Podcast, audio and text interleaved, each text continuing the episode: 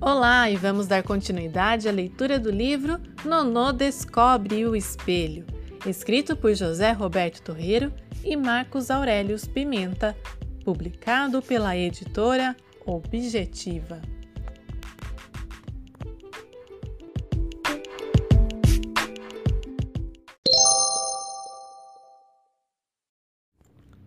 Capítulo 19 Hum. Assim que cheguei à fazenda, fui correndo entregar o livro para Yaya Lelê. Queria ver sua cara quando lesse o recado de Ioiô Hilário. Porém, quando cheguei à sala, vi que as coisas não iam ser tão fáceis. A das dores estava almoçando com ela. Ufa, até que enfim você chegou, Nunô. Encontrou o livro? perguntou Yaya Letícia. Encontrei.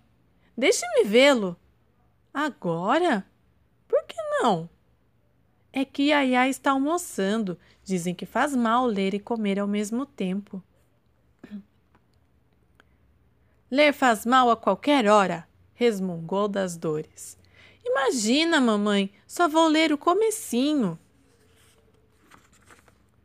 Está bem, dê o livro para ela, moleque.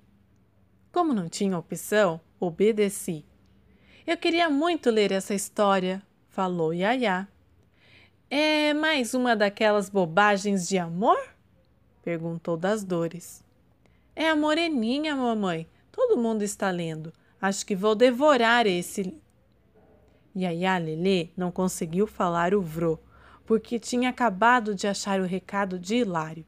Suas mãos começaram a tremer e o livro, pluft, caiu no chão. O que foi? perguntou das dores. Letícia nem ouviu a pergunta. Ela ficou tão feliz ao saber que Hilário gostava dela que teve um ataque de riso.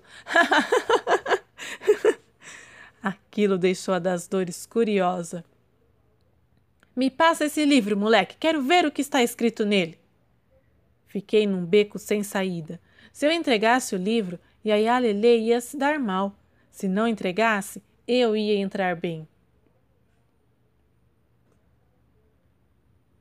Peguei a moreninha e comecei a andar na direção da das dores. Em sete passos eu cheguei até lá. Tinha que ter alguma ideia no caminho.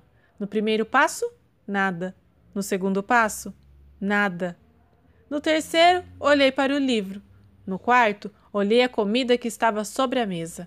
No quinto, tive uma ideia que juntava o livro e a comida. No sexto, eu arranquei a página do recado. E no sétimo, eu a comi. Glum. Hum. Os olhos das, das dores quase pularam para fora de tão assustada que ela ficou. O que você está fazendo?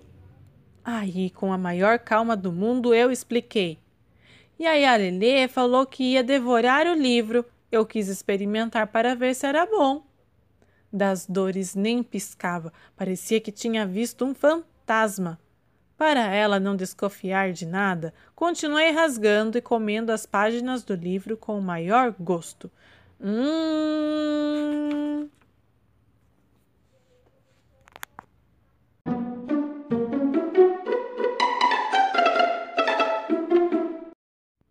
Capítulo 20 Blurk Minha barriga sofreu um pouco nos dias seguintes. Blurk mas mesmo assim eu fiquei fetente por ter ajudado Yaya.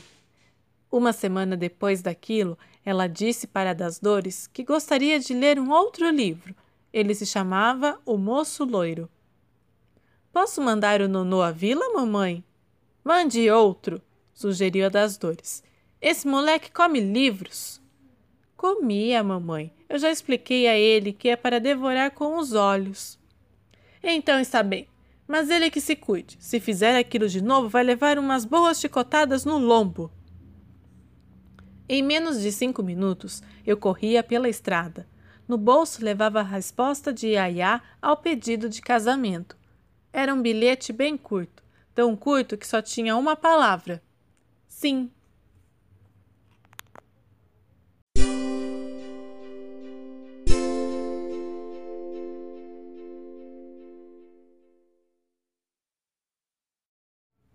Capítulo 21 Pocotó Passaram-se alguns dias de completa pasmice, que é uma mistura de pasmaceira com mesmice.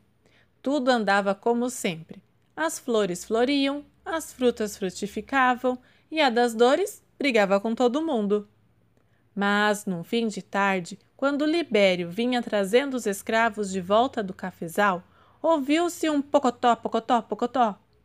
Que barulho é esse, Nonô? perguntou Iaiá Lelê, sem tirar os olhos do livro que eu tinha comprado para ela.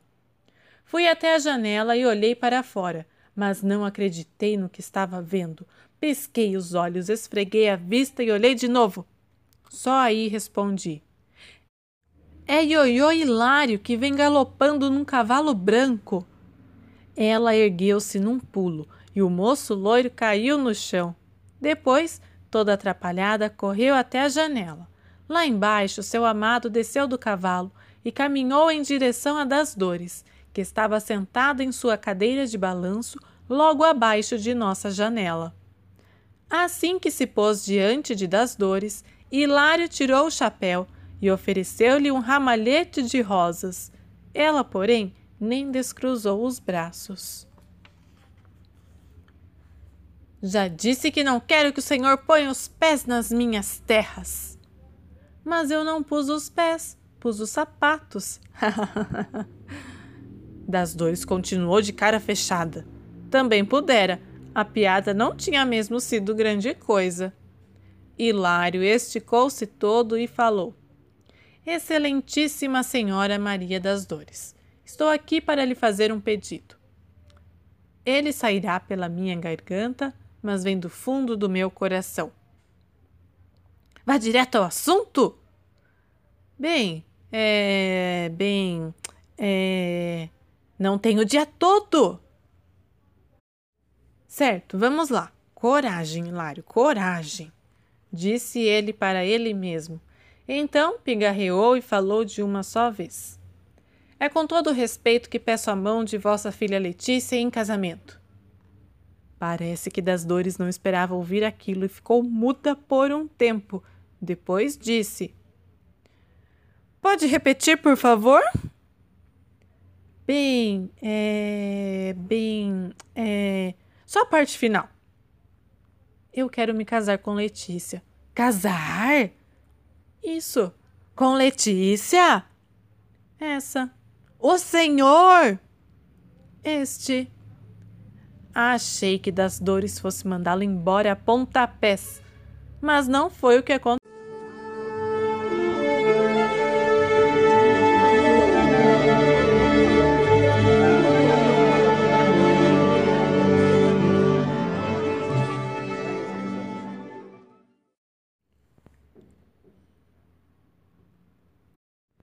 Capítulo 22 Tristaiva Dores abriu um sorriso e disse a Hilário que tinha ficado contente por ele ter feito o pedido. Porém, ela continuou, preciso ter certeza de que o senhor realmente merece casar a minha filha. E para isso terá que passar por três provas. Passarei por três, trinta ou trezentas, senhora das dores só preciso saber quando e onde. Elas serão feitas aqui e agora, Senhor, diante de mim e de meus escravos. Está pronto? Prontíssimo. Lá em cima, Letícia deu-me um beijo na testa e eu sorri. Parecia que tudo ia acabar bem. Mas aí, das dores, disse: Pois comecemos, senhor Hilário, imite um pato. Hilário nem respondeu. Aquilo era humilhação demais. Virou-se de costas e foi andando em direção ao seu cavalo. Já estava com um pé no estribo, mas olhou para trás e viu Letícia na janela, logo acima de das dores. Ela enxugou uma lágrima e lhe acenou tristemente. Então ele atirou longe seu chapéu. Voltou até perto de das dores agachou-se e começou a andar daquele jeito balançado dos patos. De vez em quando emitia um quen quen e às vezes até esticava a cabeça para a frente e agitava os braços como se estivesse batendo asas. Libério e os escravos morreram de rir, mas Iaiá Lelê nem se mexeu. Ela assistiu a tudo calada, mordendo o lábio inferior. Muito bom! disse das dores batendo palmas. Vamos ao segundo teste. Imite um porco. Hilário fez uma cara triste, mas de novo não se rendeu. Ele gostava mesmo de Yaya. Por isso ficou de quatro e começou a fazer wick wick. Às vezes até enfiava o nariz no chão e ficava chafurdando na terra. Mal ele se pôs de pé e a malvada deu-lhe outra ordem. Agora, para terminar, imite um jumento. Com toda a paciência, Hilário ficou de quatro de novo e começou a bufar, a relinchar e a dar coices no ar. Apesar de a cena ser engraçada, ninguém ria mais. Todos acharam que a coisa tinha passado dos limites. Quer dizer, todos não. Para das dores ainda era pouco, tanto que ela montou nas costas de Hilário como se ele fosse mesmo um jumento e começou a gritar: Eia, eia! Hilário deu algumas voltas com ela pelo pátio, até que das dores, cansada da brincadeira, desmontou. Ainda de quatro, Hilário perguntou: Agora que realizei as três provas, posso me casar com sua filha? Senhor Hilário, como posso conceder a mão de Letícia a um homem desengonçado como um pato, sujo como um porco e servil como um jumento? É óbvio que a resposta é não. Hilário levantou-se com uma cara de quem ia falar raios e trovões. Ele respirava rápido e fundo, e parecia que facas sairiam de seus olhos. Mas não falou nem fez nada. Apenas ficou lá, de pé, parado. Libério balançava a cabeça de um lado para o outro, desapontado, e os escravos trocavam olhares tristes. O silêncio só era quebrado por Zé Fabié, que murmurava: Que ruindez, que ruindez! Nessa hora, senti uma lágrima pingar na minha cabeça. Olhei para cima e Iaiá estava com cara de quem viu passarinho morto. Ela me abraçou e disse: Minha vida acabou, Nonô. Aquele abraço e aquelas palavras mexeram comigo Mexeram tanto que eu me senti tomado pela tristaiva, que é uma coisa que é dolorida como a tristeza e violenta como a raiva. Eu tinha que fazer alguma coisa. Mas que coisa?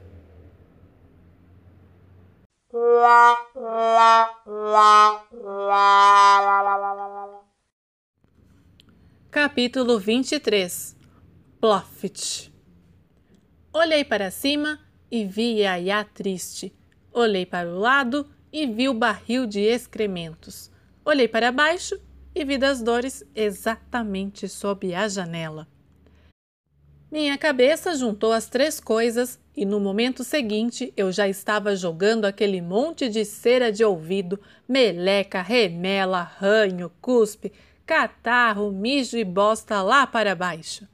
Quando vi a maçaroca caindo, Percebi que tinha feito uma doidice. Era uma daquelas ideias da qual a gente se arrepende no instante seguinte. Fiz então três pedidos aos orixás. Primeiro, pedi que aquilo fosse um sonho e nada estivesse acontecendo de verdade. Depois, que aquela sopa mal cheirosa voltasse para dentro do barril. E por fim, Pedi que pelo menos ela não acertasse a das dores. Mas não adiantou. Eu estava bem acordado. A sopa fedorenta não voltou para o barril e acertou a das dores em cheio. Bluffit.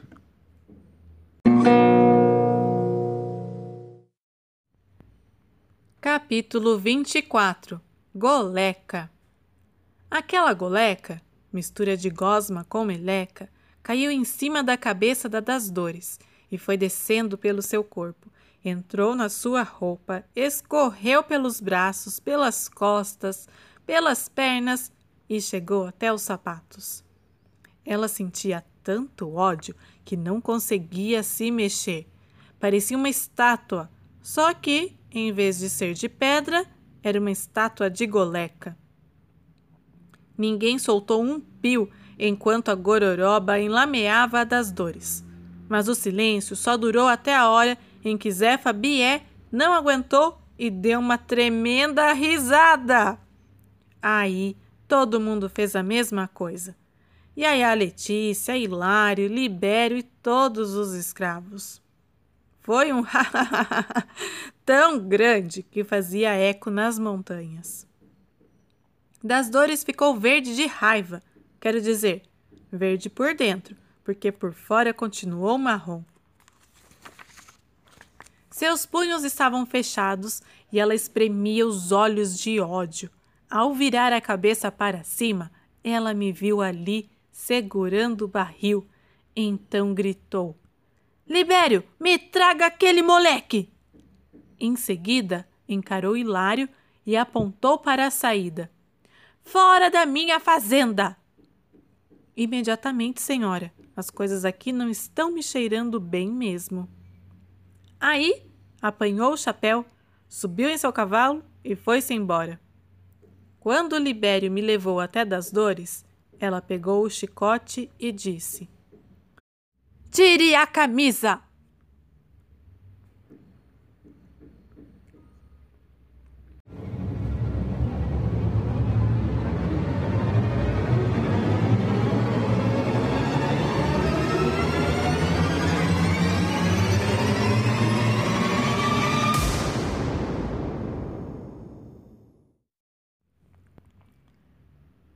Capítulo 25 Chipate Apanhar é uma coisa estranha. Um golpe parece igual ao outro, mas não é. Cada um dói de um jeito diferente. A primeira chibatada é a que machuca mais.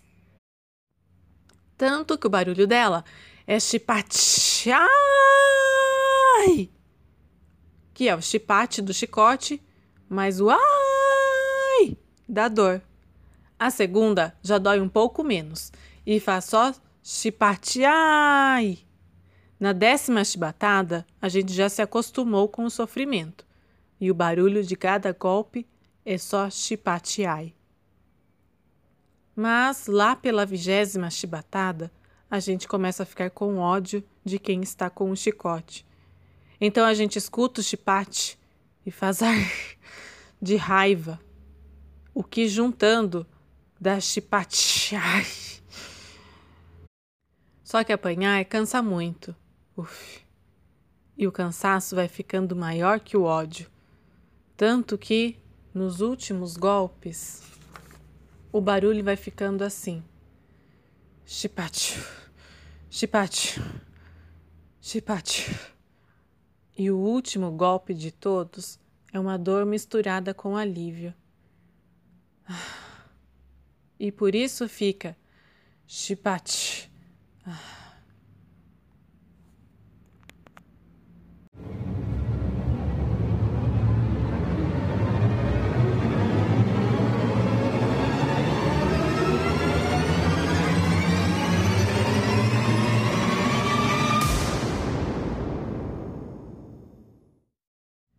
Capítulo 26 Flanocetrus. Assim que terminou de me castigar, a das dores gritou para os escravos: Vocês não riram de mim? Pois agora quem vai rir sou eu. Todos vocês vão apanhar. Tirem as camisas e fiquem de joelhos. Tenha piedade, patroa, suplicou Libério. O menino já foi punido e os outros não fizeram nada. Cala a boca, paspalho! Você vai apanhar também. Eu? Mas não sou negro nem escravo. Sou a dona desta fazenda e bato em quem eu quiser. Todos formaram um grande círculo, tiraram suas camisas e se ajoelharam de costas para das dores. Ela ficou no meio da roda, distribuindo chipatadas a torto e a direito. Chipate, chipate, chipate. Achei que ela não fosse conseguir bater em todos, mas eu estava enganado. O ódio é que nem o amor. Ele dá força para as pessoas. Mesmo cansada, mesmo com dor nos braços, ela não parou de bater. Chipat, chipat, chipat. Assim que das dores acabou de nos surrar, fomos para a senzala. Ninguém dizia nada. Íamos devagar e com a cabeça baixa. No caminho, enquanto via as costas dos meus amigos sangrando e sentia as minhas costas como se estivessem pegando fogo, lembrava de todas as tristezas que me aconteceram. Pensando bem, a vida do escravo é igual à do grão do café que ele colhe todos os dias. Ele é arrancado do galho, fica torrando ao sol, apanha até ficar moído e no final vira pó. Chegando à minha cela, Zé Fabier me fez um chá de suruma, que é um chá que dá muito sono, e eu dormaiei, que é uma mistura de dormir com desmaiar. Mas não foi um daqueles sonos que deixa a gente descansado. Foi um daqueles que deixa a gente com medo, porque eu tive um pesadelo terrível. Sonhei que estava na floresta e um animal medonho me perseguia. Ele tinha pernas de flamingo, corpo de rinoceronte e pescoço de avestruz. Era um flanocetrus. Mas o pior é que ele tinha a cabeça da das dores. Até no sono ela me infernizava.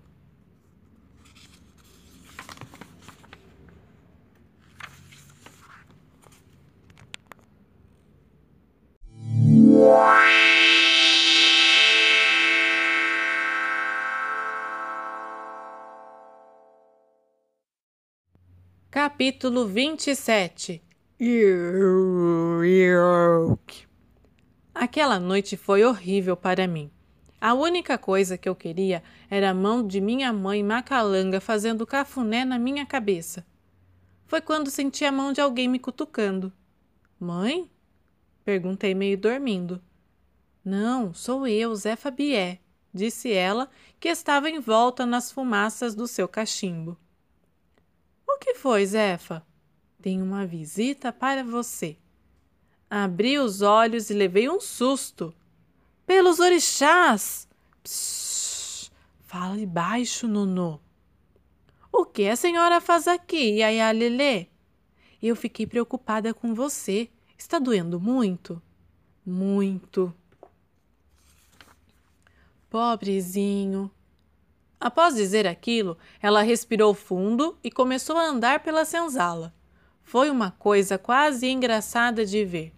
Yaya com seu vestido de rendas, sua sombrinha de cabo de prata e seu chapéu de plumas andando entre escravos ensanguentados. Ela caminhou lentamente de uma ponta a outra da cela e voltou para perto de mim. Sabe de uma coisa, Nuno? Moro nesta fazenda desde que nasci, e essa é a primeira vez que entro na senzala. Não sabia que era tão horrível. Com os olhos rasos d'água, ela continuou. Tudo vai muito errado, meu Deus. Esse ódio, esses castigos, essa maldade de minha mãe. E agora nem tenho mais a esperança de me casar com Hilário. Oh, a vida é muito injusta, muito injusta. E aí a Letícia começou a chorar. Mas não era um choro comum do tipo buá ou shh, era um choro esquisito, uma mistura de soluços, gemidos e falta de ar. Era mais ou menos um. A cara dela se retorcia toda e o queixo tremia. Era uma coisa bem feia de se ver. Mas se aquilo já era horrível, o que aconteceu depois foi ainda mais. Zé Fabier começou a imitá-la. De repente, eu estava entre duas pessoas que choravam alto e faziam caretas. Aquilo foi tão impressionante que os outros escravos se levantaram das esteiras para ver de perto. Yaya parou de chorar e perguntou: Nonô, o que foi que deu na Zé Fabier? Ela está fazendo o jogo do espelho. Que jogo é esse? Ela finge que é outra pessoa, e aí a outra pessoa se vê como é. Quer dizer que eu choro desse jeito? Mais ou menos. Que horror! Acho melhor pensar duas vezes antes de fazer isso de novo. Ou três. Esse jogo do espelho é assustador, disse Iaiá. Assustador, repeti. É terrível a pessoa se ver como é. Terrível. Ninguém continua o mesmo depois dele. Nonô? Em que você está pensando, Nonô? Acho que tive uma ideia. Que ideia? Conta para mim.